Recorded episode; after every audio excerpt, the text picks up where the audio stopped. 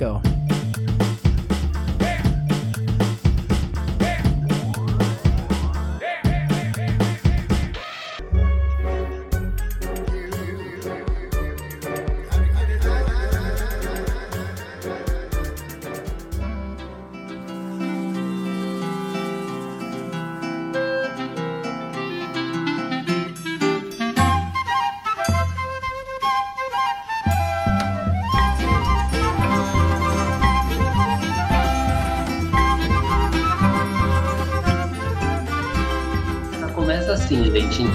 Dia, boa tarde, boa noite, planeta, galáxia. Você que está nos ouvindo aí no Spotify, outra plataforma de podcast, você que está nos vendo pelo YouTube. Hoje a gente está muito contente porque, além do Vitor, que você está vendo aí na tela, eu tenho que apresentar para vocês a já conhecida, todo mundo sabe quem ela é, porque todo mundo segue o arroba Cartas de Carolina, que é a Carol Pedrosa. Então, antes da gente falar do filme, Carol, dê uma boa noite, pessoal que eu vi aí, sua voz, e que bom que você está com a gente. Oi, gente. Ai, obrigada pelo convite. Eu sou fã de vocês. Às vezes eu divulgo antes de eu ouvir mesmo, porque eu confio, sei que é boa a conversa. Às vezes eu já aviso que eu não vou ouvir, dependendo do assunto, que eu vou ouvir depois do filme. Mas eu sempre escuto, eu gosto muito, estou muito feliz de estar aqui de volta. Boa tarde, bom dia, boa noite, boa madrugada para quem está ouvindo a gente aqui. Eu espero que seja. Quem não conhece o filme, quem não gosta do filme, que mude de ideia até o final, porque eu sou apaixonada. Então, eu estou muito feliz com o convite para falar desse filme. E qual é o filme? Qual filme? É realmente uma paixão nacional, né? Se a paixão nacional. O Vitor já está mostrando, então você está vendo aí no YouTube. Você sabe que o filme de hoje é O Alto da Compadecida. Eu queria, assim, é, apresentar isso de uma maneira assim, sabe? Como se eu fosse um bufão ou alguma coisa muito teatral, assim. Porque o filme inspira isso, né? O filme é baseado nos textos do livro O Alto da Compadecida, do Ariano Suassuna, e um livro da década de 50 que traz esse popular do Brasil, né, para um lugar de reconhecimento mesmo, né? Tem essa vontade de juntar essa cultura de alguma maneira e o Ariano Suassuna era muito isso, né? Um grande pesquisador da cultura popular do Brasil, sobretudo do Nordeste. Falando de Ariano Suassuna e falando desse filme que veio da série de televisão, a gente vai falar disso também mais para frente, mas a introdução de verdade, quem vai dar para vocês é o Vitor, porque hoje o Fernando não veio, então o Vitor vai fazer esse papel de ler a sinopse. Boa noite, todo mundo. Bom dia, boa tarde, tanto faz. Carol, obrigado de novo por estar aí. Vou ler aqui a sinopse, né, do que está aqui no DVD. A premiada peça de Ariano Suassuna ganha vida com Matheus Natchergaile na pele de João Grilo e Celton Mello no papel de Chicó. Grilo é um nordestino sabido e esperto que luta pelo pão de cada dia. Ele vive várias aventuras, procurando muitas confusões, enganando os ricos e os poderosos. Ao seu lado está Chicó, o companheiro de aventuras e estrada, com ótima direção de Guel Arraes e exuberante fotografia de Félix Monte, essa deliciosa comédia vai conquistar o público de todas as idades. Esta é a sinopse, Leandrinho. Meu Deus, sinopse é, na sessão da tarde, assim, né?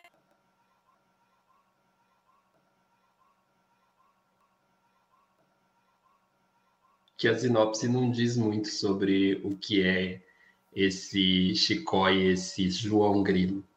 Mas eu posso falar, Vitor? Eu posso revelar isso aqui para todas, todos, planeta, galáxia? Você pode tudo, Leandro. Então tá bom, ó, ele disse que eu posso. Então eu vou dizer que é a primeira vez que Vitor Stefano assiste a este filme. Isso é uma coisa assim tão chocante. é tipo. Se ele, se ele dissesse que ele não tinha visto, sei lá, ou, curtindo a vida doidado, ou se ele tivesse, ah, eu não vi não sei, qualquer outro filme, mas o Alto da Compadecida realmente é meio surpreendente. Porque ele não conhece Chicó na pele de Celton Mello, não conhece João Grilo, não conhecia, né? Não conhecia João Grilo na pele de Matheus Nastergalli e, nossa, ele não, não conhecia a Fernanda Montenegro como a compadecida, não sabia que o Marco Nanini era o cangaceiro, não viu o Diogo Vilela, não, não tinha os tempos cômicos da Denise Fraga fazendo Adora, gente. Não conhecia a cachorra que merecia o tal do enterro, que não foi benzida pelo padre é, é, e o padre é o. Qual é o nome do ator, gente? Ele é maravilhoso. Fugiu. É o Nanini, não é? Não, não o padre. O não. bispo padre é o Lima Duarte. Que, que faleceu, Cardoso. né, gente? É o Rogério Cardoso, que fazia também a Grande Família. Mas, Carol, fala, fala um pouquinho do filme, assim, de começo mesmo, Ambassan, depois a gente vai entrando em assuntos mais específicos, curiosidades porque tem muito para falar desse filme, acredito eu. Então.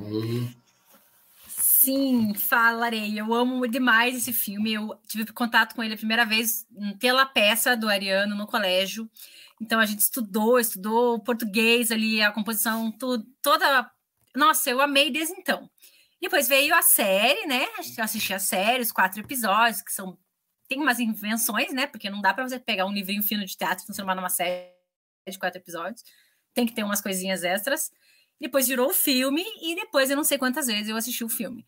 É, muitas. Eu, tanto que eu nem precisei rever o filme, porque eu sei as falas de core, algumas partes da cachorra e tudo mais. E o elenco é estelar, assim. O elenco é inteiro maravilhoso. É, o trabalho de Guerra Reis foi nossa, você não falou nem da, você não falou da Virginia Cavendish também, né? Também é tanta gente para falar, né? Ela como a Rosinha também, o Bruno Garcia. Sim, Ai, gente, Garcia, esse filme é muito bom. Tem muitas o passagens. Maurício Gonçalves, o Luiz Melo. Sim. Tanta gente. Não, é, é, é muita gente e todo mundo parece que nasceu para fazer esse papel. Então é um filme que realmente não sei como é que o Victor não tinha visto até hoje, mas tudo bem, ele, ele arrumou essa falha de caráter aí. Então agora tá tudo certo, porque eu já vi, eu converso com ele, com as pessoas, e sei lá, o filme faz parte da minha vida já. E como eu tava falando até antes para vocês, né, eu quis, fiz muito, era o único filme que eu fazia questão que tivesse no meu livro de cinema, porque eu, todos eles eu tinha que puxar um traço que pudesse ser usado na vida das pessoas e tal.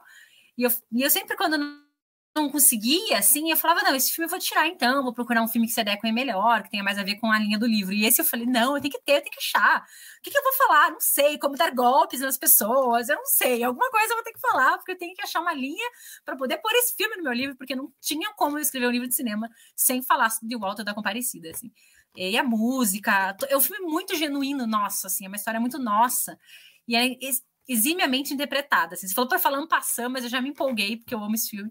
E recentemente eu tive a sorte de assistir a Denise Fraga no teatro aqui em Curitiba, no festival de teatro, um monólogo que ela fez.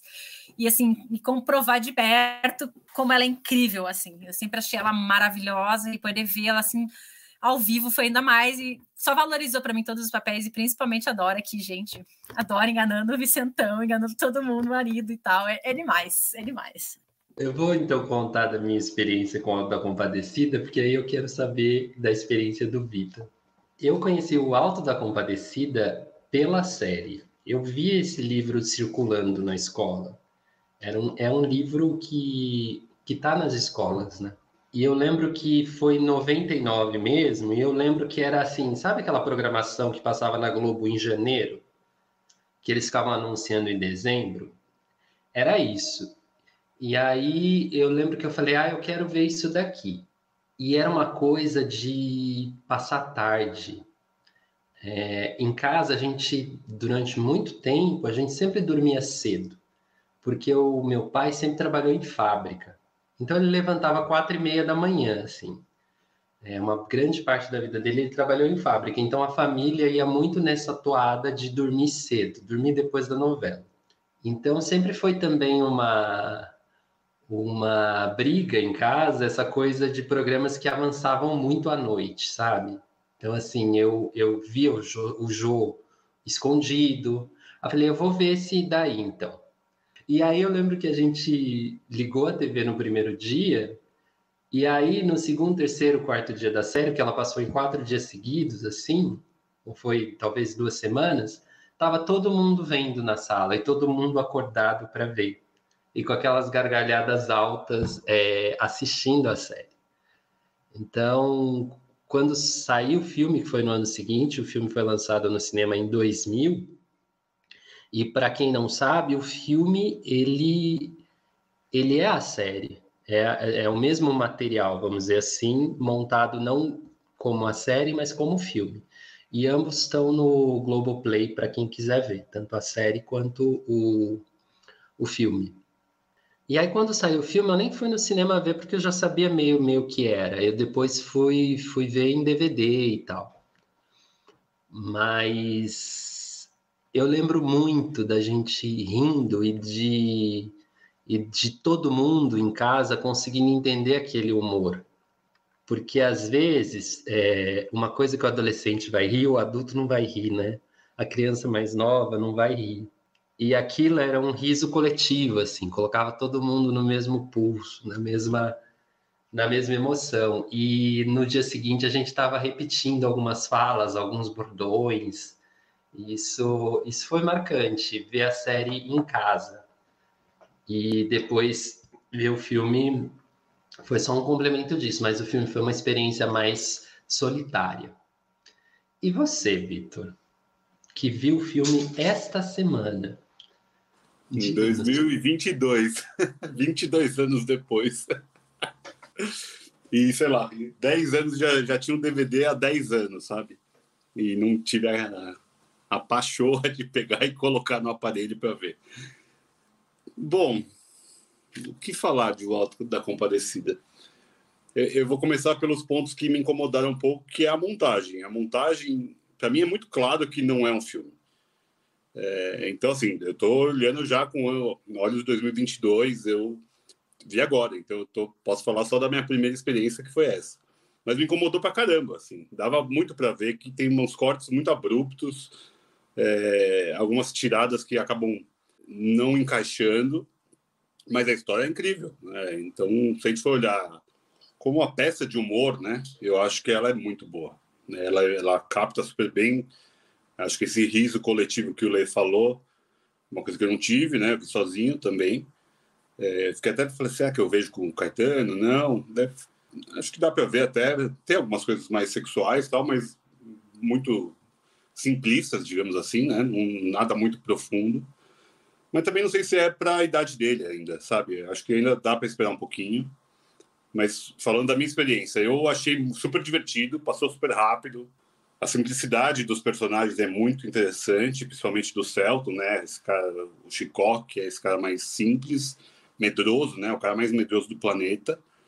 E, e a malandragem do João Grilo, né? Que o Matheus faz incrivelmente. Nossa Senhora.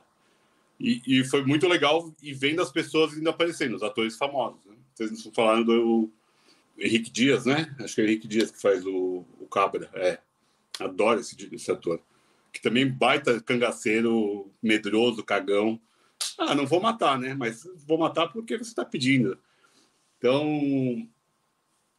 um cara também que meio que casa com o Celton e tem, tem, tem esses paralelos que dá para fazer, eu acho. O, o, tom de humor é muito interessante, é muito bem feito, assim, visualmente ele incomoda porque ele parece uma peça de teatro, né? Em muitos aspectos. Até a maquiagem, é, você vê o diabo, você consegue ver a touca. Então é, é um negócio meio mambembe, mas acho que é a proposta mesmo, né? É a proposta da ideia de ser uma peça. Aquele fundo horroroso do inferno é muito mal feito, com todo respeito. Eu, eu, eu sei que parece que eu estou jogando só pedras, mas é algo incômodo, né? Incômodo para quem já viu o inferno sendo retratado de outras milhares de formas. É um chroma Ah, mas vamos ser justos, né? Faz 22 anos, né, Vi? Não, não, não, eu concordo. Não faz 22 anos, o efeito especial tava bom. Não, não, é, é, não, é bom, eu não sei se é bom, mas é datado. Pelos olhos de 22, para mim, tá datado. Eu não tenho o carinho afetivo que vocês têm pelo filme e pela série. É, eu não consegui criar esse, esse laço lá para trás. Mas eu consigo cegar isso e ver a proposta. Eu acho que a proposta é muito interessante são dois filmes, né, aparentemente, né?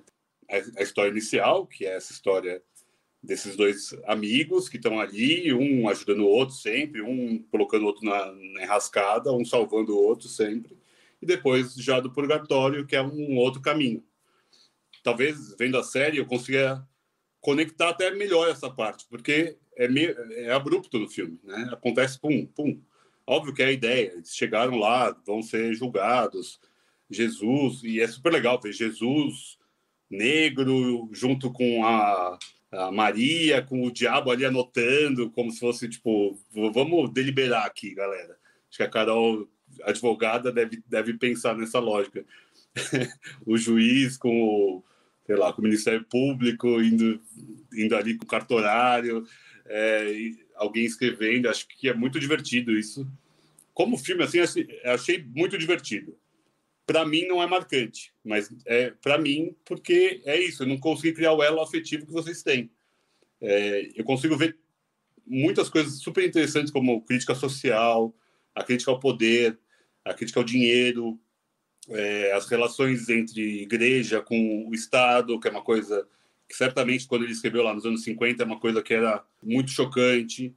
Colocar um cara chamado é, Antônio Moraes, porra, Antônio Hermínio de Moraes aqui no São Paulo, é, ele é dono de metade de São Paulo. Daí você pode pensar, sei lá, Antônio Carlos Magalhães, lá na Bahia. Então dá para fazer muitos paralelos sobre esse Brasil, que ainda é muito Brasil, ainda é muito atual, né? por mais que seja a peça que você falou dos anos 50, o Lê falou do livro, mas é muito bem colocado para o dia de hoje ainda. Eu acho que ele aborda super de forma super divertida o preconceito, chamando todo mundo ali de amarelo. É, e daí a, a, o choque de ver um Jesus negro, as pessoas ficam, oh, como assim? É, e daí acho o brilhante mesmo é o João Grilo, é um cara brilhante, né?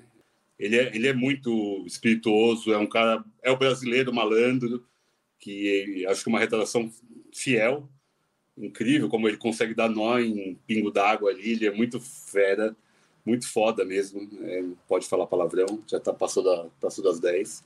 O que ele consegue fazer ali é muito engraçado e malandro e divertido. E, e, faz refletir sobre a lógica de, porra, acabou aqui a vida, a gente vai para um purgatório, vai para um julgamento. Achei super divertido essa parte, sabe? Achei. Me surpreendeu, porque eu achei que o filme ia ser aquela coisinha do malandro com o cagão, o amor, aquela compaixão.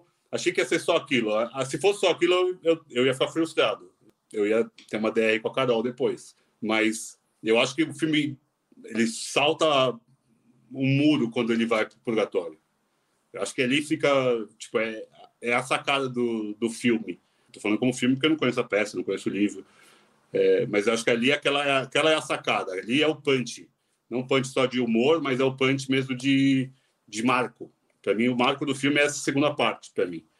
Joguei um pouco de pedra, desculpa, Carol, desculpa, Leandro, desculpa quem está ouvindo. Mas eu quero ouvir mais vocês aí. Eu quero que vocês me convençam que eu estou errado. Vi, é, você falou uma coisa que me incomodava muito também. Como eu li a peça, sabia bem, e eu vi a série, quando eu vi o filme, me incomodava esses cortes.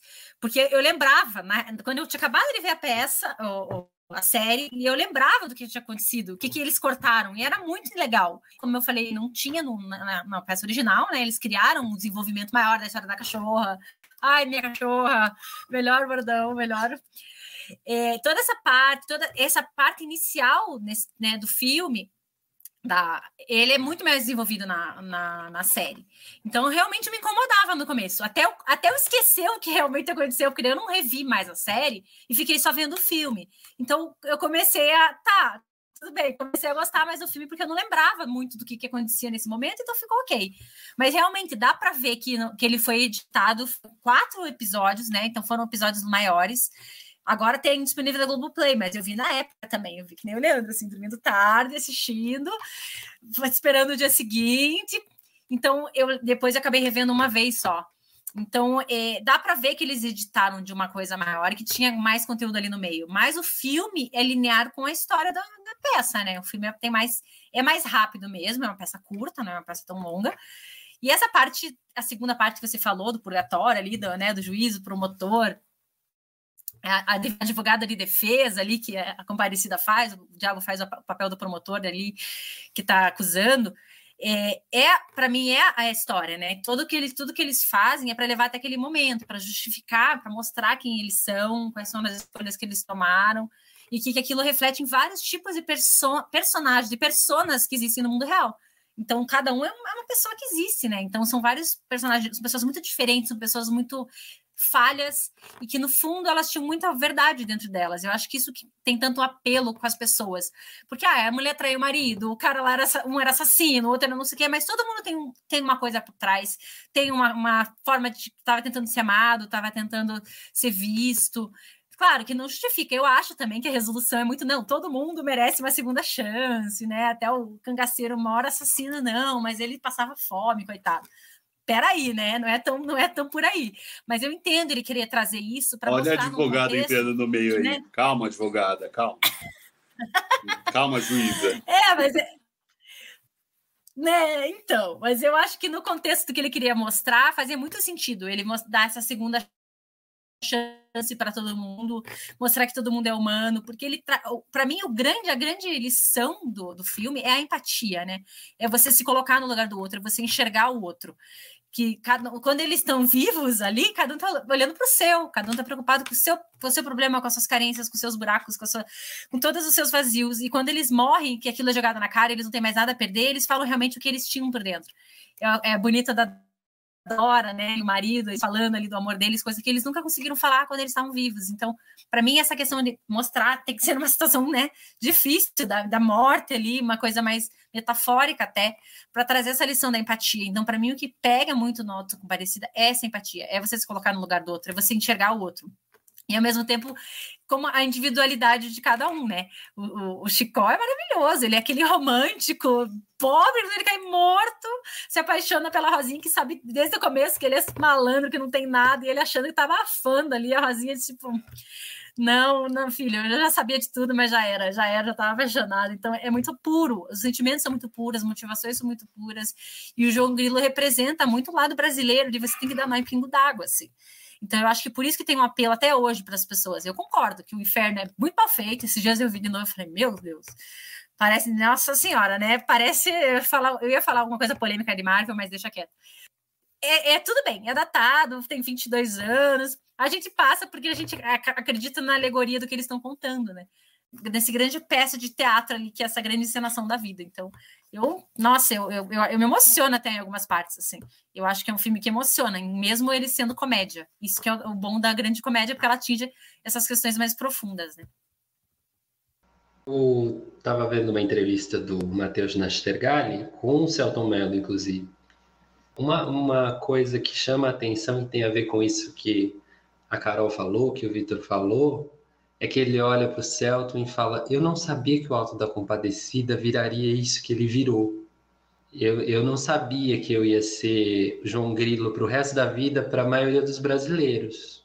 Talvez não fosse mesmo a pretensão de, de fazer um filme. Talvez a pretensão ali de ficar na série de televisão já teria sido muita coisa. Porque o que eles comentam é que era muito trabalho numa cidade do interior da Paraíba, onde eles fizeram. As locações foram meio que interior da Paraíba e Rio de Janeiro. E eles falam muito da rapidez do Guel Arraes como diretor. Então, talvez para eles sair aquilo ali da maneira como saiu, talvez eles vi, vissem aquilo como um, um pequeno milagre artístico, uma, uma, uma coisa do destino mesmo. E aí aquilo virou um filme porque também era um, um tempo, se pensar no ano 2000, era um tempo onde o cinema nacional teve também uma, uma retomada de bilheteria. Então, as pessoas estavam habituadas aí ao cinema para ver as coisas. E estavam habituadas aí ao cinema, sim, também para ver atores que as pessoas conheciam.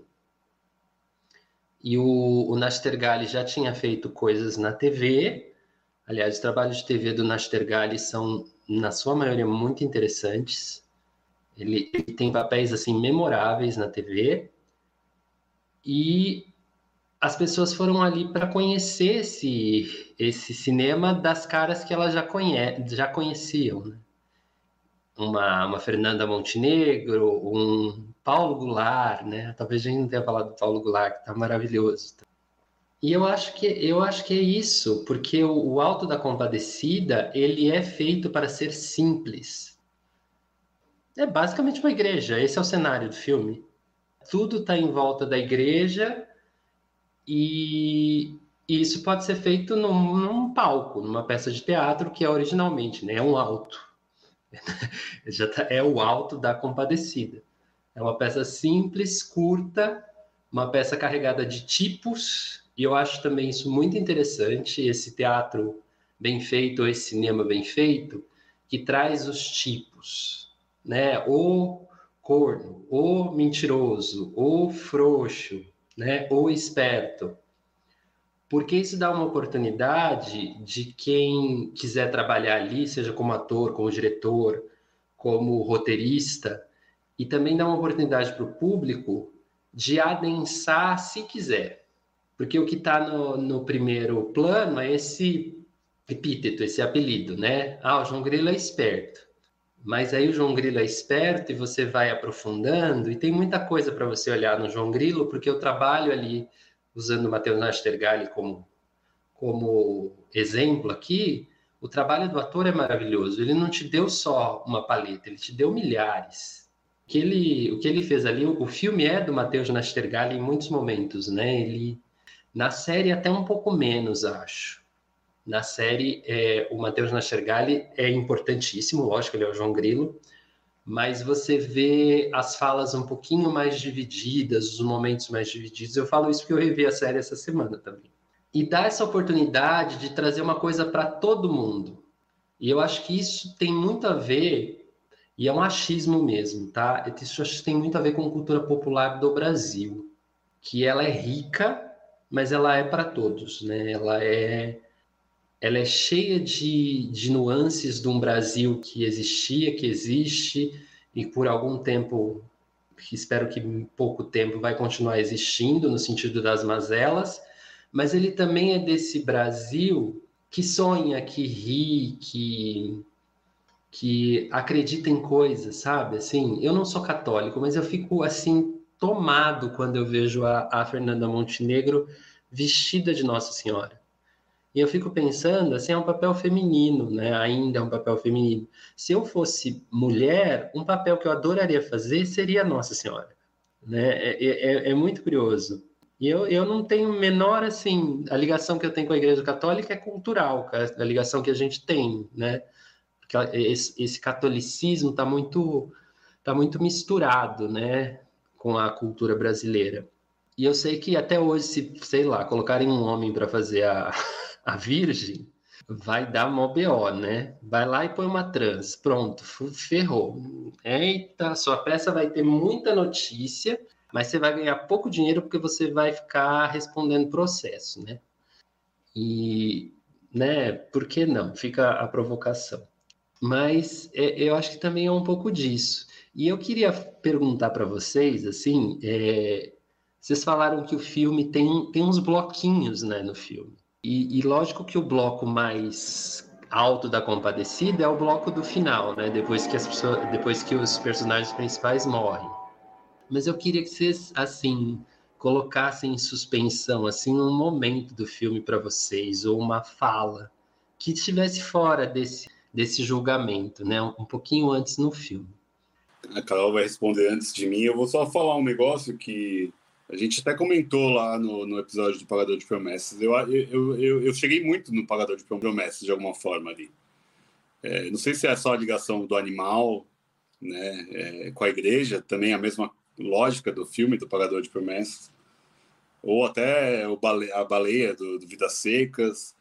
Me remeteu a isso também. Me remeteu ao, ao cinema brasileiro feito mais antigamente e não sei se é inspiração ou se não é inspiração, mas me, me chamou a atenção, sabe? Me, me colocou também nesse, nas mesmas dilemas. A gente está falando, ah, a igreja pode abençoar o cachorro ou não pode? É a mesma lógica do pagador de promessas. É, a burrinha pode ou não pode? Pô, você tá fazendo uma promessa com uma burrinha? É um questionamento de um filme de 60 e poucos e a gente está vendo num filme de 2000. Tô, tô desconsiderando que o filme não é, que o livro não é de 2000, tá? É, mas é uma coisa que ainda faz sentido. E acho que hoje ainda faz mais sentido ainda. Eu vejo igrejas com cachorro dentro da igreja, sabe? Hoje. Dia de São Francisco, os cachorros dentro da igreja para ser abençoado. É uma mudança cultural também. Acho que é, acompanhou o Brasil esse, essa, esse dilema sobre esse catolicismo que o Lê estava falando sobre a parte católica, né? Que eu acho que é super bem abordado. Eu estou de acordo. Eu acho que Mateus é, é o nome do filme porque é um personagem mais marcante, ele é mais central, ele é mais decisivo, digamos assim, né? Nos pontos chave, nos clímax, ele que está lá. Até pela personalidade, né? O Chicó é um cara mais passivo, é um cara mais né, pacífico também, né? Tanto que ele não morre, ele é o único que não morre ali, né? Dos principais, na hora da, da morte, dos marcados para morrer, para falar de cara marcado para morrer, ele é um que não está marcado para morrer, porque ele é o homem bom, que é outro arquétipo, né? É o homem bom, é um outro arquétipo também já que já tem uma porrada de filme. Então tem essas coisas do arquétipo que o Lê falou, que eu acho que é super marcante é, e super batido, né? Querendo ou não, já é algo que está tá em uma porrada de filmes, uma porrada de peças é, na literatura. Aí é que tá, só abrir um parênteses na sua fala é, fazer o batido e fazer bem é a coisa mais difícil, porque as pessoas querem ver o que está batido. Eu quero ir lá e reconhecer aquele tipo, às vezes, muito facilmente. Então aí entra nesse batido, entre aspas. Mas quando vai lá um, uma atriz, um ator, um diretor, e faz exatamente o tipo como é o tipo, né? Ele é, ele é muito fiel a isso aqui, de certa maneira, né? É, está no texto e ele consegue trazer dentro desse batido alguma coisa que é única e, e que conecta até com uma, uma, certa, sei lá, uma certa erudição, uma certa sofisticação. Porque é, é muito difícil ser simples nesse sentido para você não ser assim, às vezes simplório, grotesco ou, ou cair num, numa coisa que é desnecessária, sabe, irrelevante. E, e eu acho que esse filme tem relevância. Esse, esses tipos para o Brasil, né, eles têm relevância. E fecha parênteses, continua, Vitor, desculpe. Não, mas acho que é isso mesmo, é muito bem feito, sim, sem dúvida. Que você até falou da entrevista que eu também vi do Celton com, com o Matheus, um programa que era ótimo, Tarja Preta, que é da, do Canal Brasil, que não tem mais. É, ele fala isso, né? Estão marcados pelo resto da vida para esse personagem, os dois. Os dois são eternamente João Grilo e Chicó, né, que eu desconhecia até essa semana. Óbvio, já tinha ouvido falar, sem dúvida nenhuma, mas eu nunca tinha visto e entendido o porquê dessa comoção, e dá para entender. Porque são pessoas que a gente está acostumado a ver ainda, infelizmente até. Infelizmente ainda é um Brasil muito atual. E só para falar uma das falas sobre o momento marcante, eu gosto muito do cangaceiro como mendigo ali ele está ali com o pedinte o tempo todo, sabe? E essa lógica do pedinte, que é uma coisa que a gente falou também no, no, no Pagador de Promessas, e acho que em algum outro episódio, como, como a gente mata é, Jesus e é, novos profetas ou pessoas boas pela invisibilidade. Eu acho isso muito muito interessante. Ele está ali de, né, ele quer matar todo mundo. Ele não está ali de bonzinho. Ele quer provar que aquela cidade é um lixo, eu vou matar todo mundo, que ninguém vai me ajudar. Então mostra muito do que a gente faz hoje em dia. Infelizmente, a gente passa por dezenas, eu passo por dezenas de, de mendigos na rua hoje, todo dia. Eu não consigo ajudar todo mundo, mas. E por vezes eu cego mesmo. A gente cega, é, assumindo até a culpa, mais ou menos fazendo como o João Grilo fez, né? lá na hora do, do juízo final. Eu sei que eu não sou tão bom assim, pode me levar. É, mas eu, eu, gosto muito de, dessa provocação, porque para mim é uma provocação. Mas eu não sei, só sei que foi assim. E você, Carol? Eu primeiro preciso dizer que eu amo também Pagador de Promessas, adorei o episódio de vocês, foi muito legal e fui, fui relembrando de várias coisas. É um filme que é um dos meus filmes favoritos da vida, assim. Porque o Pagador de Promessas, ele tem muitas camadas, como o Alto da Comparecida, né? Porque são pessoas, isso que eu falei, são pessoas comuns, são pessoas complexas, nem todo mundo é 100% bom, nem é 100% ruim.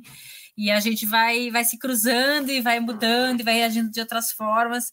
Então, esse filme, para mim, ele tem. A crítica social é o cerne, né? É a, a grande, a grande discussão ali do, do, do, do, do universo que eles vivem, do que eles são compelidos a fazer mesmo, é por causa da igreja, por causa das crenças, por causa da fome. Então eu gosto demais da, dessa crítica que eles trazem, mas como ela é leve também em muitos momentos. Como ela, ele brinca, como vocês falaram do documentário, né? E até o Matheus fala que não existe João Grilo sem Chicó. Porque não existe, eles são dois lados da mesma moeda. É, são dois arquétipos que se complementam. É o cara bom, que não vê maldade, que fala, acha que, tá, que manda muito no francês e não entende nada do que ele tá falando, que se apaixona pela moça rica da cidade, que também é super pura, super boa.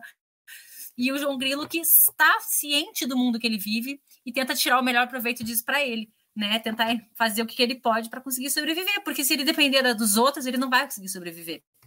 E ele já percebeu isso.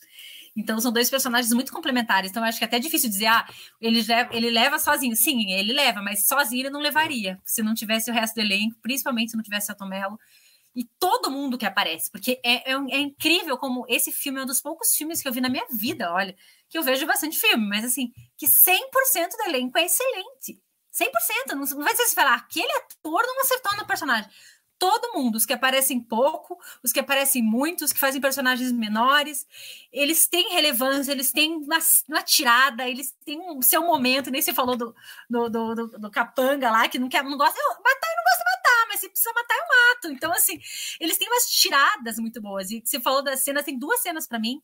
A da cachorra, sempre que eu venho e falo esse filme, eu lembro dela gritando, ai, minha cachorra. Assim, eu olho para Denise Fraga, já penso nela falando isso. Mas a, a cena da, da, do aquele do duelo. Para mim é, é, um jogo de. Isso daí entra muito da direção do Guerra Arraes, né? Dos passos, de um vai para cá, daí a Rosinha vai para cá, daí o Vicentão vai para lá, daí o Cabo vai para cá, daí o Chico pega. Eles ficam se movendo, movendo de uma forma que parece super aleatória e é mega coreografada, né? Quem é ator, né, Leandro, deve entender melhor que o trabalho que dá para você fazer, para uma coisa parecer tão, tão espontânea, né? Parecer que não foi ensaiado. Quanto ensaio tem, quanto timing cômico tem ali nessa cena. De fala de movimentação corporal. Eu acho que esse filme tem muita movimentação corporal. Nessa cena e na outra que eu quero falar, que é quando o, Chico, o está enterrando o João Grilo, que daí ele acorda, e daí ele vem, ele vai, ele, quer, ele não quer encostar ele se esconde atrás da árvore, daí ele sai, daí ele não quer pegar no braço, então é todo ele fica girando em volta da cova, assim. Então tem muito dessa comédia muito simples, que é a física, que é a coisa física, que é o você se baixa, se levanta, se senta, senta, sai, que também não é por acaso, nada. Esse filme tem uma coisa muito do teatro, muito do mambembe, muito de dizer literalmente o que está no alto, o que, o que o Ariano escreveu mesmo, né? São falas assim do filme. Exatamente texto. Mas ao mesmo tempo você consegue ter esse jogo de que você vê o, dedo do Guerra Reis, o dedo do diretor nessa composição das cenas, né? Então eu acho um filme riquíssimo em atuação, em diálogo. Dá para estudar esse filme muitas vezes, porque o que cada ator faz, como o Leandro comentou, é uma peça muito encenada. E como é que eles conseguiram ficar marcados por causa do filme, sim, mas porque cada um deles trouxe uma coisa tão particular e tão incrível para o papel que cada vez que a gente assiste, você se identifica com um personagem. Então, a Dora era uma personagem que eu sempre gostei, mas com o tempo eu gostei mais ainda, porque eu acho incrível o que ela faz. Dá nó no um, dá nó no outro, dá nó no outro, e o marido fica ali, entendeu? As mulheres, assim, ó, para frente na vida. Mas, brincadeiras à parte, né? Eu acho que todos os personagens são muito. se complementam muito bem também. O padeiro, o. Como é que é o nome dele? Esqueci o nome Gente, ele é genial, aquele ator, o marido da Dora. Diogo, né? Vilela. Obrigada, Diogo super, Vilela. Porque ele é o cara também, ele também não é, ele é não é ele, né, um personagem bom, mas que não é também, ele ajuda, mas ele. Então todo mundo tem suas facetas. Isso eu acho incrível. Depois, na hora do julgamento, tem umas saradas também muito boas. Só para falar mais uma, quando ele fala: Meu Deus, isso aqui tá pior que é fila de repartição pública. Ele dá umas tiradas de sarro, assim, né? Meu Deus, para onde esse povo tá indo? Né? Tem toda uma comparação com o sistema, assim, que é muito boa. Tipo, você morre e continua em fila, você continua tendo que se ferrar. Então, tipo assim, quando que o pobre tem uma chance? Ele basicamente fala isso, né? Nem depois de morto a gente se lembra. Daí ele começa a chutar todo mundo, porque ele fala: Já morreu todo mundo mesmo, tô nem aí mais para ninguém. Então, ele tem, ele fala coisas que todo mundo gostaria de falar em algum momento da vida. Eu acho que esse filme tem muitas essas falas catárticas também. Isso que deixa a gente, que a gente se meio que se vê neles assim em alguns momentos, falar é isso aí, é isso mesmo. Então, é, muito, muitas cenas, assim, eu, posso, eu falei dessas do corporais, que eu gosto bastante, e também tem a hora da porca, né, que vai, tira, tira de cor, não tira, vai para frente, vai para trás, e daí volta, daí vai, daí volta, daí vai. Então, é muito, muito bom. É, eu acho que se você pegar só os frames, assim, as cenas, assim, já é engraçado. Às vezes eu vejo uma cena ou outra que eu gosto muito, mas todos os personagens são são muito específicos, assim, você consegue diferenciar, né? Não é aquela assim, protagonista e uma inteligente meio parecida, assim, não. Cada um é muito específico e tem suas características muito marcantes e que são memoráveis mesmo, assim. A gente vê 22 anos esse filme e a gente continua achando ele marcante. Quer dizer, a gente, eu e o Leandro, né, no caso. Que o Victor viu faz 22 horas, basicamente. Obrigado, hein, cara. Valeu. Carol adora um homem brabo. Não vou falar nada, prefiro não comentar, para usar um outro bordão brasileiro famoso. A gente pode, pode, lógico, tocar nesse aspecto da, da problematização, porque de uma certa maneira reflete um Brasil, né? Essa, as questão, a questão machista, a questão, a questão racista, a questão de classe, tá tudo ali, né? A, a questão do, dos poderes, e, e, cada poder é muito bem representado ali, né? Poder do dinheiro, poder da. Ou é no dinheiro, ou é na reza, ou é na bala, para ser bem simplista, né? Esses são os poderes que, que rolavam no Nordeste dos anos 50. Ou qual era o único poder que uma pessoa como um pobre João Grilo, Chicó poderiam se valer? Da inteligência. É, então, é, é, são muito legais esses personagens e, e como esse tipo de, de herói, ele acaba se tornando para mim um herói, não um anti-herói, João Grilo. Ele dá um nó no poderoso, né? E aí ele consegue comer, né? Ele consegue ter um dinheirinho, ele consegue ter um, um, um lugar de respeito, até um lugar de fala, né? João Grilo é ouvido em qualquer situação ele se faz ser ouvido. Isso é muito isso é muito bonito ali do personagem, porque pô, em, olha, presta atenção no que eu estou falando, né? E, e, e, a gente sabe que, que pessoas, talvez como João Grilo ali naquele Nordeste dos anos 50 e no Nordeste que a gente ainda conhece, elas não têm esse poder de, de falar alguma coisa e de, e de ser, sabe, de chegar onde precisa. Isso, isso para mim marca um pouquinho. Marca um pouquinho, marca um tantão. Eita. É, até e... você falou, tem aquela cena que ele, sem, sem querer interromper, mas interrompendo, Pode ele fala do cachorro, né? Ele fala bife para cachorra, mas para o João Grilo nada, né? Que, então ela tá toda, ela dá tudo de bom e melhor para cachorro, ele dorme na palha, mal come, então tem uma fala, quanta coisa dita, né? Em um diálogo, em uma linha, quanta coisa está ali por trás. E eu acho isso muito converso que você está dizendo, assim, de dessa, todas essas críticas que vão aparecendo em uma fala. Ele não precisa expor todo o problema, a gente sabe qual é o problema. Ele joga uma fala só para realçar o que ele quis apontar naquele momento, né? Sim, e como, como isso é muito. Eu não vou me arriscar, mas eu vou dizer, talvez como força de expressão como a gente reconhece muito o Brasil nisso? No, no sentido de que tem uma luta contra a truculência o tempo inteiro, que ela ela vem na. Estou fazendo esse gesto já me, me lembrou a capoeira, né? Que ela vem na ginga, no sorriso, sabe? No, numa coisa que eu, eu sei que eu estou simplificando muito e deve ter, já tem milhares de estudos sobre isso. Quem sou eu? Mas parece uma, uma saída, né? Esse, esse, sorriso brasileiro, esse humor que está lá no, no Chicó, no Chicó e no João Grilo, mas tô, sobretudo no João Grilo. E que de repente vai encontrar eco numa Rosinha, sabe? Numa nova geração que, que ela não tá mais, mais na, na, na vibe do pai dela. É uma mulher moderna, né? Porque ela começa com uma mocinha bobinha, típica desses filmes da época, e no final ela é muito esperta, muito agilizada, já tinha sacado tudo que está acontecendo desde o começo, fez as próprias escolhas, sabendo das consequências dela. Então, as mulheres desse filme são poucas, né? Mas é ela, a Denise Fraga, a Comparecida. Então, assim, são personagens extremamente fortes e extremamente mulheres muito marcantes ali dentro daquele contexto. O que são as mulheres dentro daquele contexto que eles estão refletindo, né? De verdade. Então, eu acho incrível como a Rosinha é uma personagem muito. E a Virginia Cavendish, né, mulher do Guerra Reis nessa época. Então, é bem legal de ver os documentários, né, os bastidores, eles mostrando eles lá, fotos e tudo. Então, realmente, acho que para eles foi uma experiência muito incrível fazer essa série. Que a gente sente, né? Até hoje eles falam com muito carinho. Eu até marquei ela num post esses tempos, ela comentou, respondeu. Eu acho que até hoje eles recebem esse carinho ainda das pessoas falando desses personagens que para eles também foram marcantes, como vocês falaram no começo. Né? E uma das coisas que eu queria falar, quero que vocês comentem, o Fernando não veio, mas eu queria que a gente comentasse sobre a música. Tem música no filme, Vitor? o Fernando ia falar que não tem. Só aquela da gaitinha já estava bom demais, né? Aquela gaita tocada é maravilhosa. Que é meio que a, a trilha sonora da série deve ser e, e virou é, é, é, um, é, uma música bem nordestina né bem típica mesmo.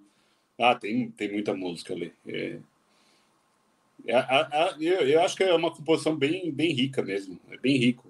Tudo que a gente está vendo ali é, me, me, eu tenho sempre a impressão de parecer mesmo sempre um teatro é, ensaiadinho igual a Carol falou né muito bem marcado me parece mas a música, ela, ela vai levando mesmo, ela leva bastante parte do, do filme. É, mas é até a lógica de quem salva é a gaita, né? É a música tocada. Eu acho isso até é poético, né? Até trazendo a, a poesia da, da música. Né? A gente está com uma poetisa aqui, é... uma escritora, poeta. É... Acho que tem esse poder, a música tem esse poder, sim. É, é incrível, a, eu, eu, gostei muito da sonorização. Tem uma hora lá até que o cabo tá. Ah, é? Quem é que foi? Daí ele tá, tipo, armando uma arma, né? Porra, ele tá com uma bazuca, parece que ele não para de montar a arma, é gigantesca a arma que ele tá montando. E, e tipo, clac, clac. É que é música também, né? É clac, é clac, é clac. E, e é música para o nosso ouvido, porque a gente está sendo envolvido pelo movimento. E a música vai fazendo parte. Acho, acho ótimo. Tem música, Carol, no filme? Não me lembro de. Tem. Mas a gaitinha, ela dá leve... essa leveza, né? Porque é o que a gente tava falando de ser uma comédia que, na verdade, tem toda uma carga dramática, a música muda. Quando eles vão pro inferno lá, pro purgatório, a música muda. Na hora que a comparecida tá falando, entra uma música lindíssima, assim, uma música mais instrumental. Vocês viram que eu, eu nem revi recentemente, hein? Mas é um filme que, que me marca tudo, porque tudo é pensado ali. É um filme que nada é por acaso. Então, tanto que quando volta, quando a, vai para mais pro final, a gatinha retorna. Então é, mais, é, meio que você embalar aquela cena, trazer essa leveza, porque o filme começa mais leve, começa com essa coisa meio de sketch, né? Principalmente na série a gente percebe isso, que tem vários momentos de diferenciados e de repente ele dá essa aprofundada, ele entra mais nessa parte de drama, é drama mesmo. Quando eles vão pro purgatório ali, ela começa a falar o que cada um fez, por que, eles não merecem ir pro purgatório ou merecem e tal. É uma coisa mais séria, não é? Não tem, ali não tem nenhuma comédia, né? É, e depois volta também para uma coisa mais leve, uma coisa de segunda chance, uma coisa. Então o filme transita muito bem nessas nessas três, nesses pesos, digamos assim, e a música ajuda a embalar isso de uma forma muito bonita. E claro que o cantando aqui. É, é tipo, tocou, você já tá ligado que vai acontecer uma coisa muito divertida, entendeu? Então a música dá muito tom.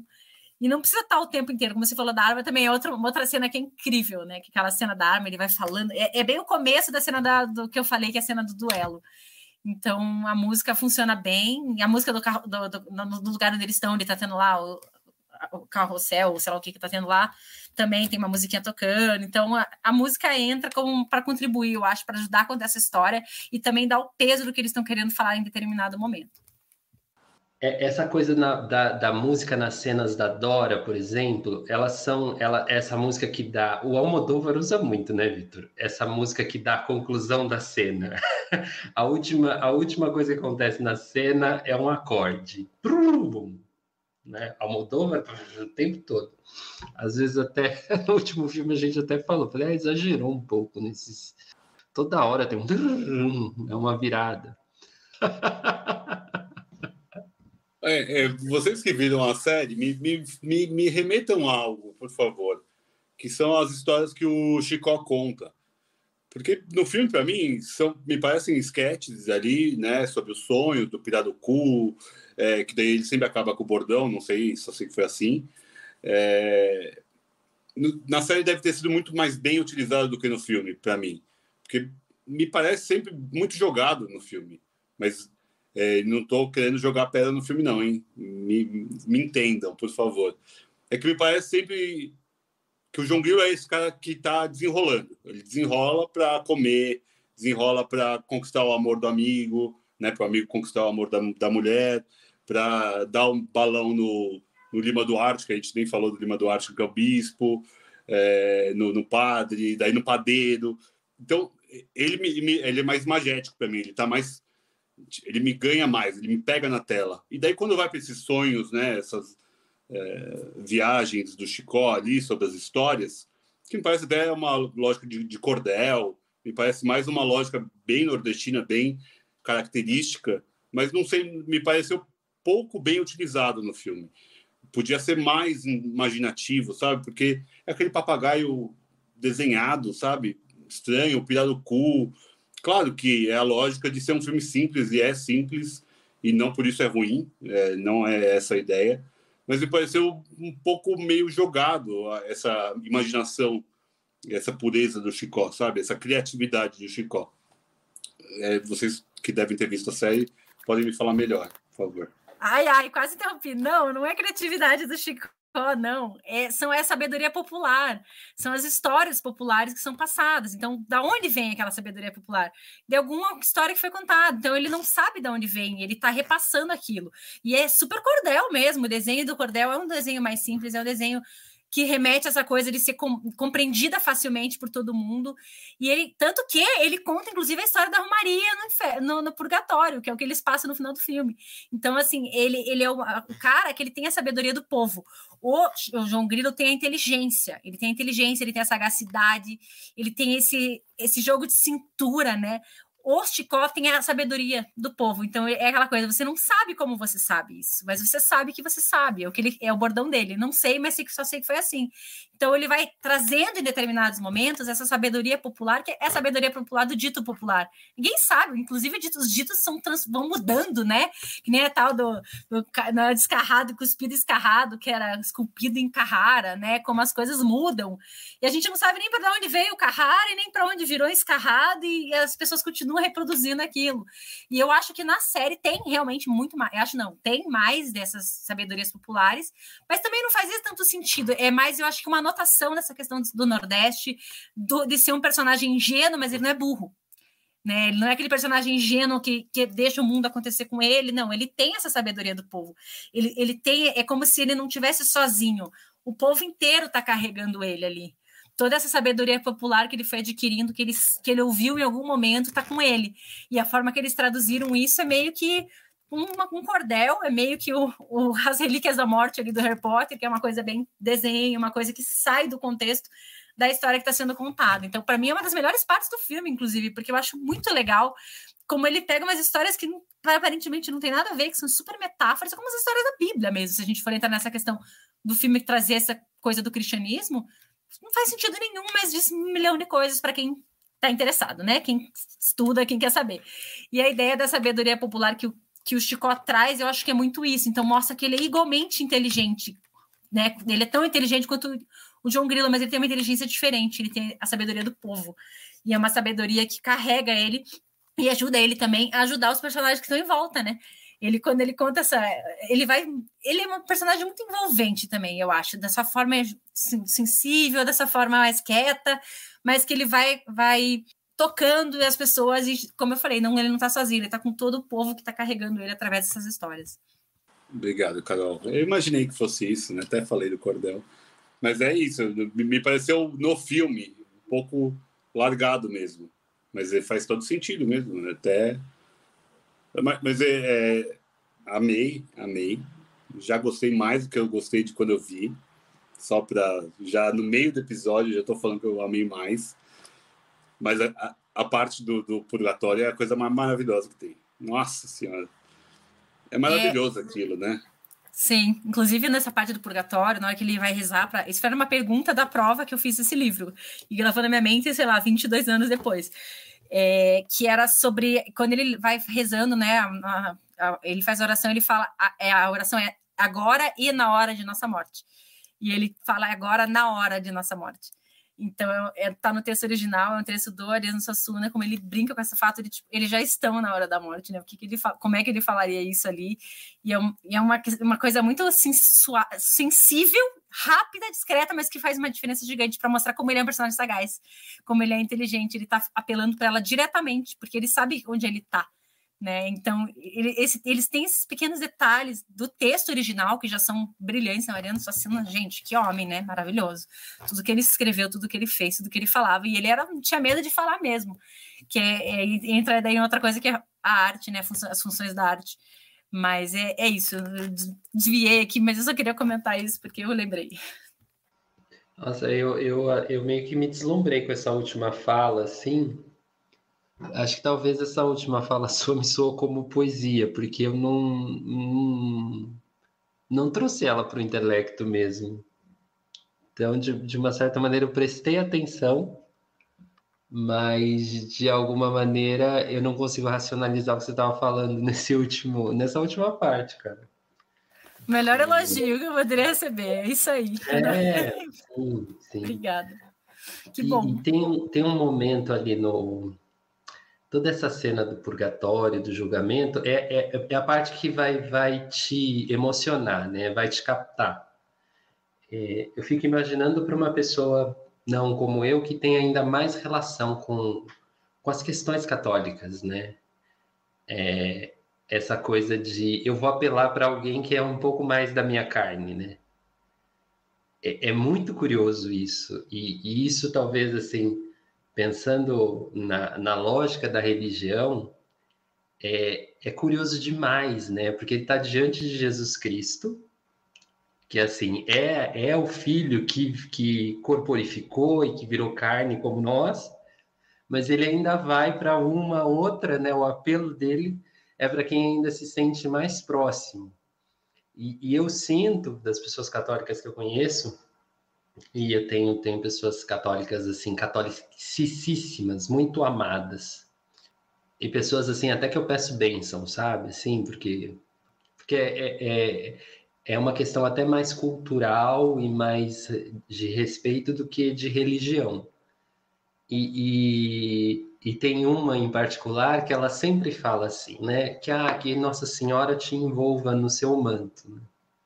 Eu acho isso tão bonito, tão bonito e, e eu gosto muito de, desse momento do, do João Grilo apelando para Nossa Senhora, né? Porque ele apela com uma poesia, né?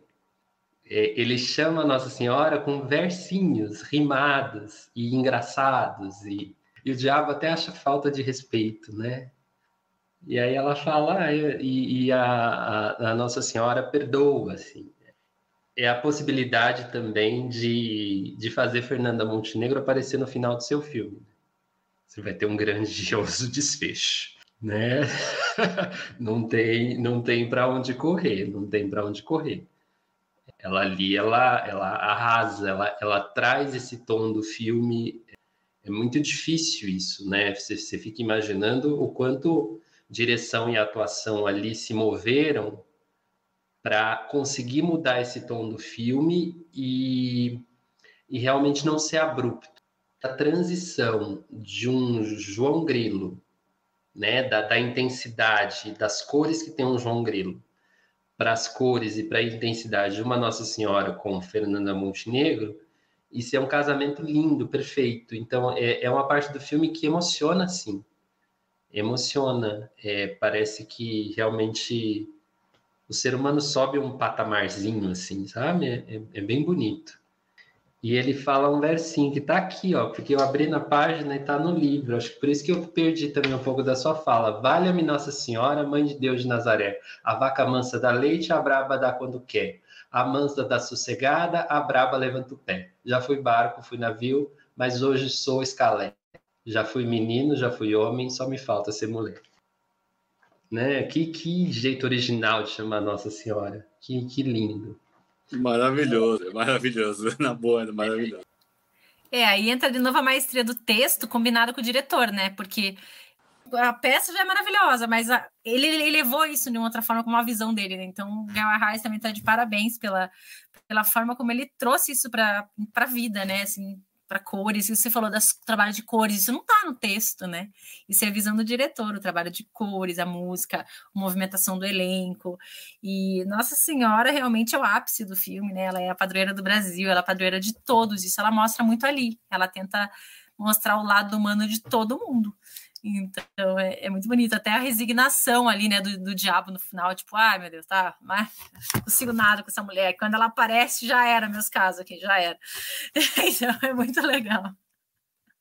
É, mas eu, eu, eu acho muito interessante essa colocação da Nossa Senhora e do Jesus ali, e do diabo. Eu acho que essa, né, essa tríade ali, é, que está ali no julgamento, é muito interessante a forma como é colocado, porque é bem disruptivo.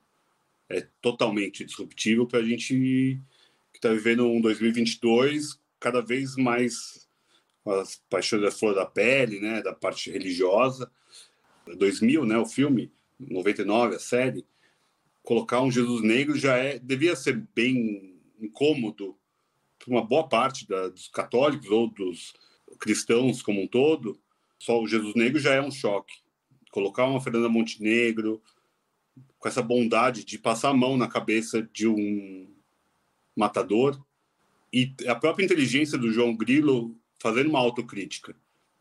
Porque todo, todo mundo ali sabe que errou. Mas ele é o único que fez a autocrítica.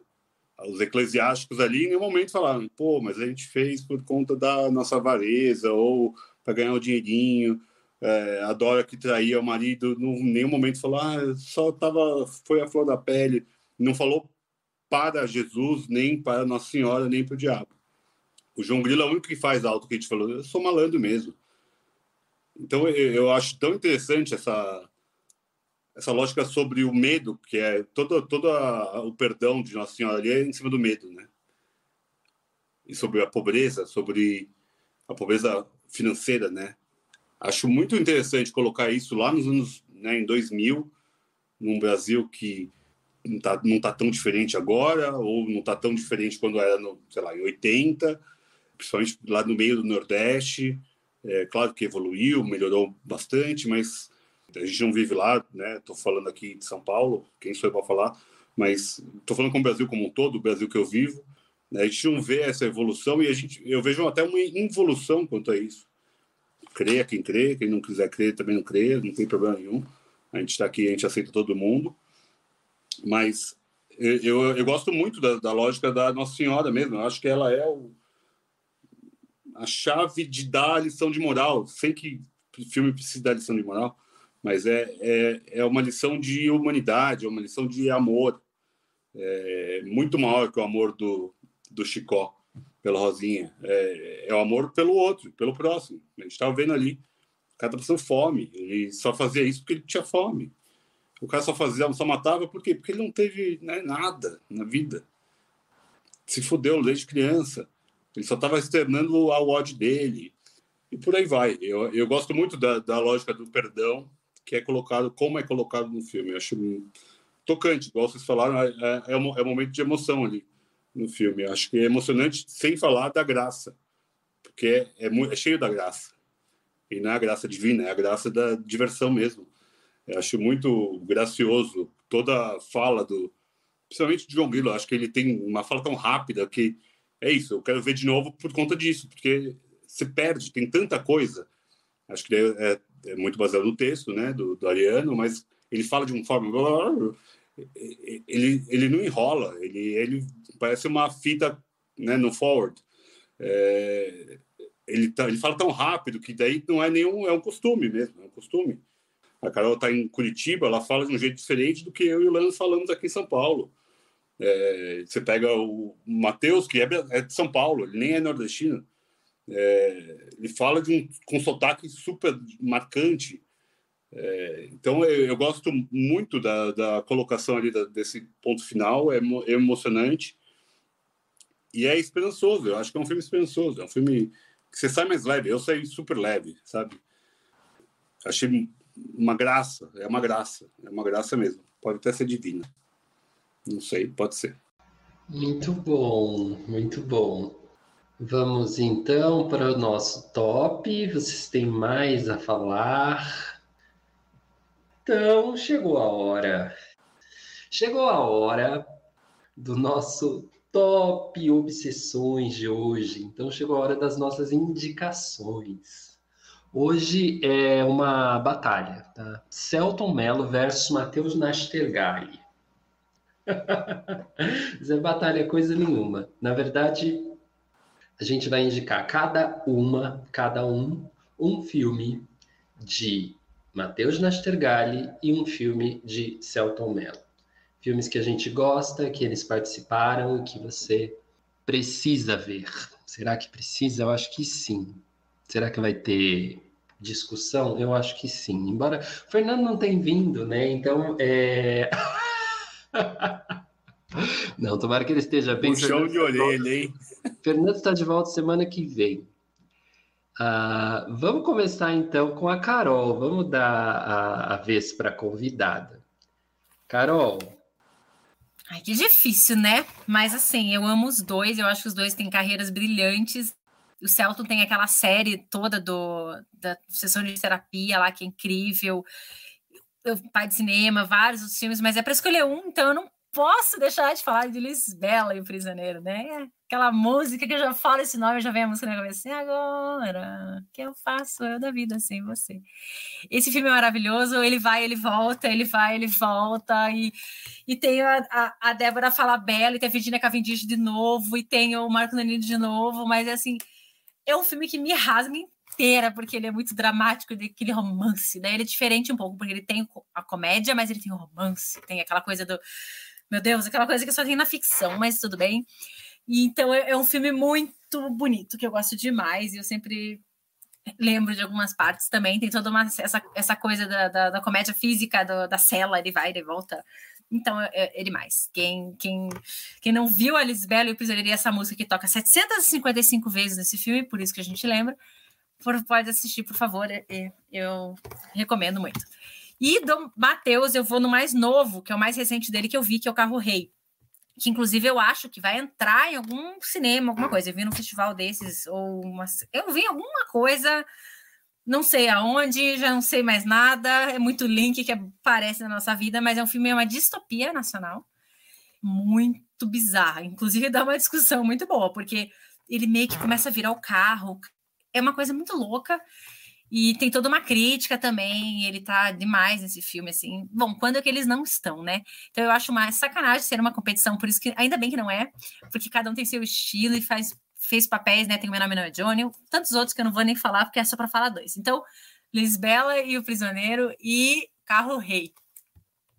Carro Rei, eu não assisti, mas fica a super indicação. Mais novo filme do. Eu já notei Lisbela e o Prisioneiro, que eu também não vi ainda, tá, gente? Pausa dramática. Eu devo ter algum problema com o Gal Reis, não é possível. Nossa, que eu... agora que faço eu da vida com você, rapaz. Porque dá licença. Pior que no Guel, eu vi o romance e vi o Bem Amado. Lisbela e o Alto não cheguei a ver, gente. Lição de casa, hein, Vi? Põe aí, Lisbela e o Prisioneiro. Faça meu favor. Como assim? Você nunca viu? Tudo bem. Vitor, Celton Mello versus Matheus Nastergalli. Duas indicações aí para nós, tá por favor. Eu até estava comentando um pouco antes da gente começar a gravar. Eu acho os dois gigantescos, eu acho os dois são marcantes no, no cinema nacional. São caras que são grandiosos em atuação. Eu acho que o Celto tem filmes mais impactantes, mas o Matheus me parece sempre muito mais desenvolto, ele consegue fazer personagens mais diferentes.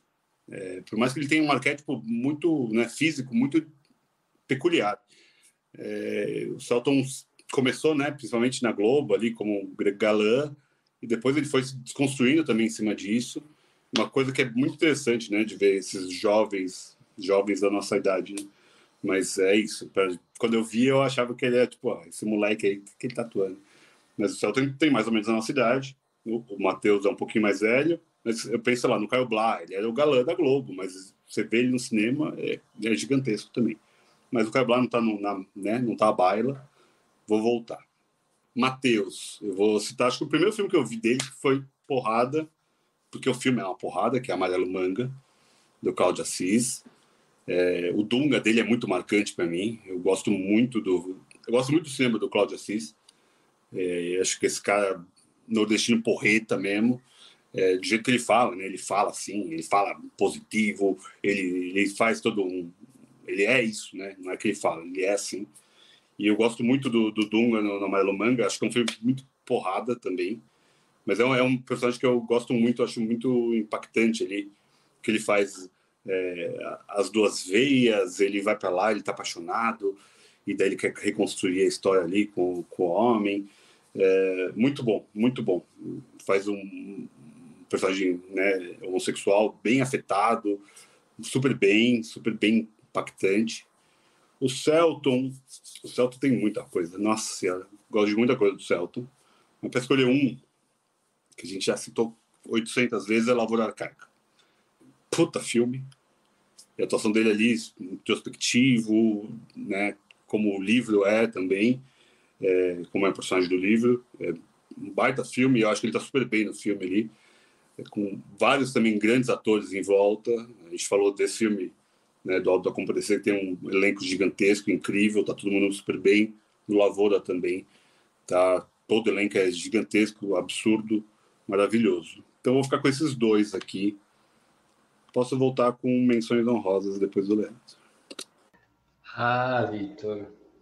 Eu, eu, digo que o Amarelo Manga é um filme, sim, que me pega. Talvez estivesse na minha lista, mas eu pensei que ele seria citado. Então, meu Celton Mello, eu vou citar O Cheiro do Ralo. Porque eu, eu gosto muito do Heitor Dália, do recorte que ele faz como diretor e eu acho um filme tão improvável de ser bom. é, e ele é maravilhoso. Então vale muito a pena. Esse eu sei que tu estava olhando aqui, ele está disponível no Globoplay, para quem quiser ver e tiver aí o, o aplicativo, a assinatura. E do Nastergalli, eu poderia citar esse filme em outros tops, porque é um dos filmes assim brasileiros que eu mais gosto que é o primeiro dia, da Daniela Thomas e do Walter Salles.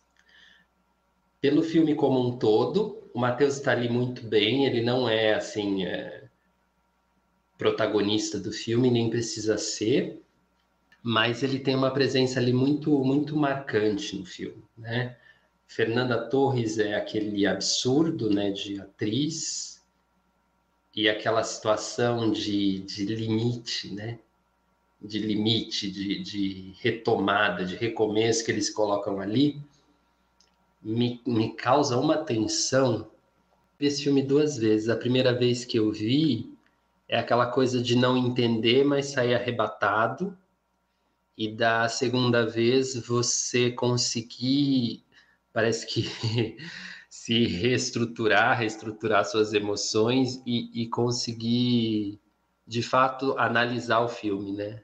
provavelmente você, você tá, eu estava me analisando também. Porque quando você sai muito arrebatado e não entendeu nada, e na segunda vez você fala, opa, peraí, como é que foi essa experiência? Matheus não veio, Matheus, nosso Matheus aqui, não Nastergaile, o Matheus Moisés, mas de repente você está tendo uma experiência de terapia. O primeiro dia e o cheiro do ralo. Filmes excelentes. O Cheiro do Rala é a minha segunda opção do Celton. Se alguém tivesse citado Lavoura, acho filmaço também. Eu, eu sou fã do Heitor Daga, a gente tem que mergulhar nele em algum momento. Só queria citar que os dois já dirigiram cinema, o Matheus fez um filme, que é a, Festa da Menina Morta, que é um roteiro dele. Filme difícil pra cacete, duro, complexo, pesado, diagético até. O Celton tem filmes mais palpáveis, tipo O Palhaço.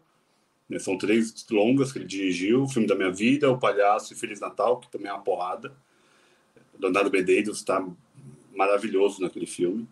Mas só para lembrar, igual a Carol falou sobre a série do Sessão de Terapia, que o Celton também dirige, no GNT, se não me engano, que passa.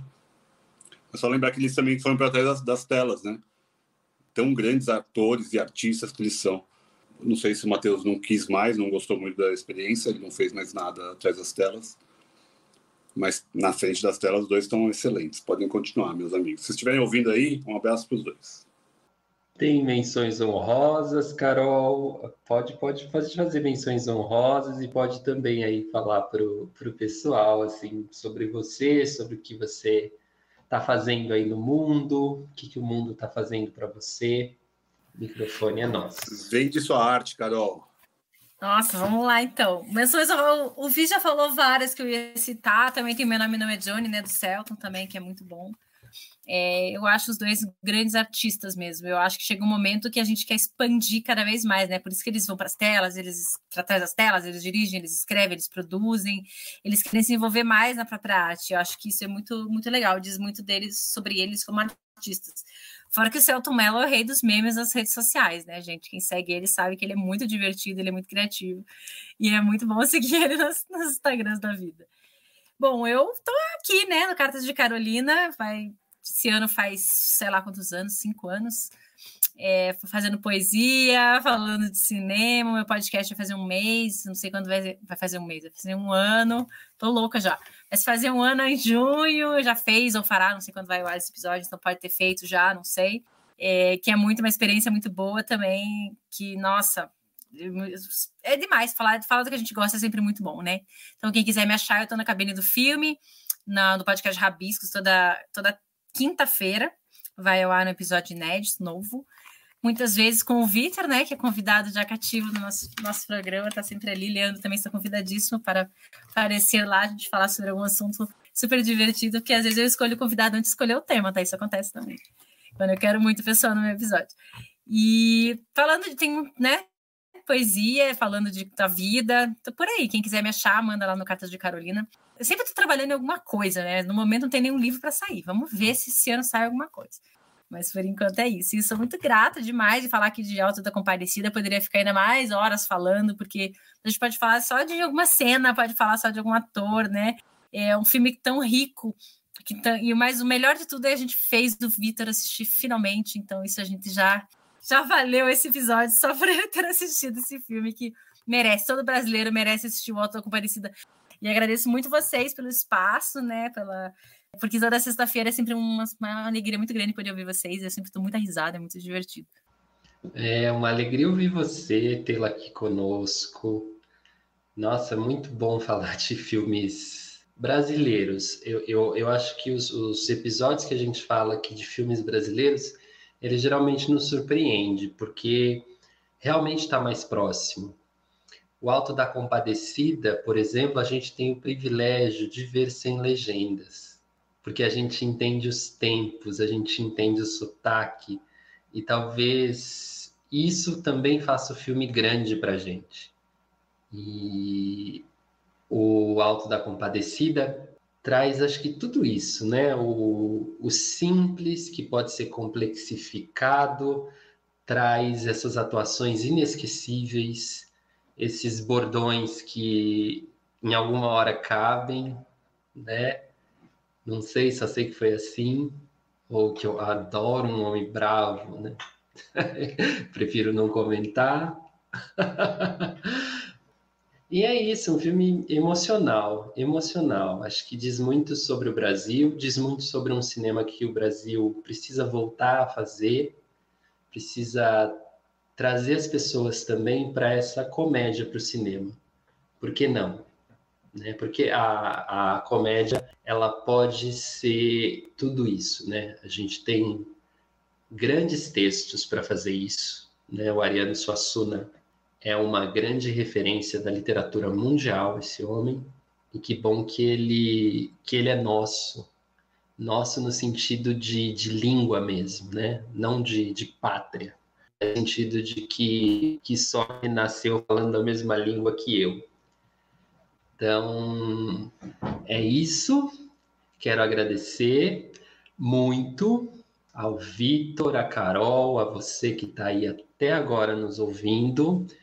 Veja mais cinema nacional, ouçam os nossos podcasts, vejam os nossos vídeos no YouTube, do Obsessões, do Sessões, esses textos maravilhosos que o Vitor escreve, escreve mesmo. Você vai ter uma análise de filme ali muito particular, muito saborosa. Então, um beijo grande e até semana que vem. Tchau, obrigado, Carol.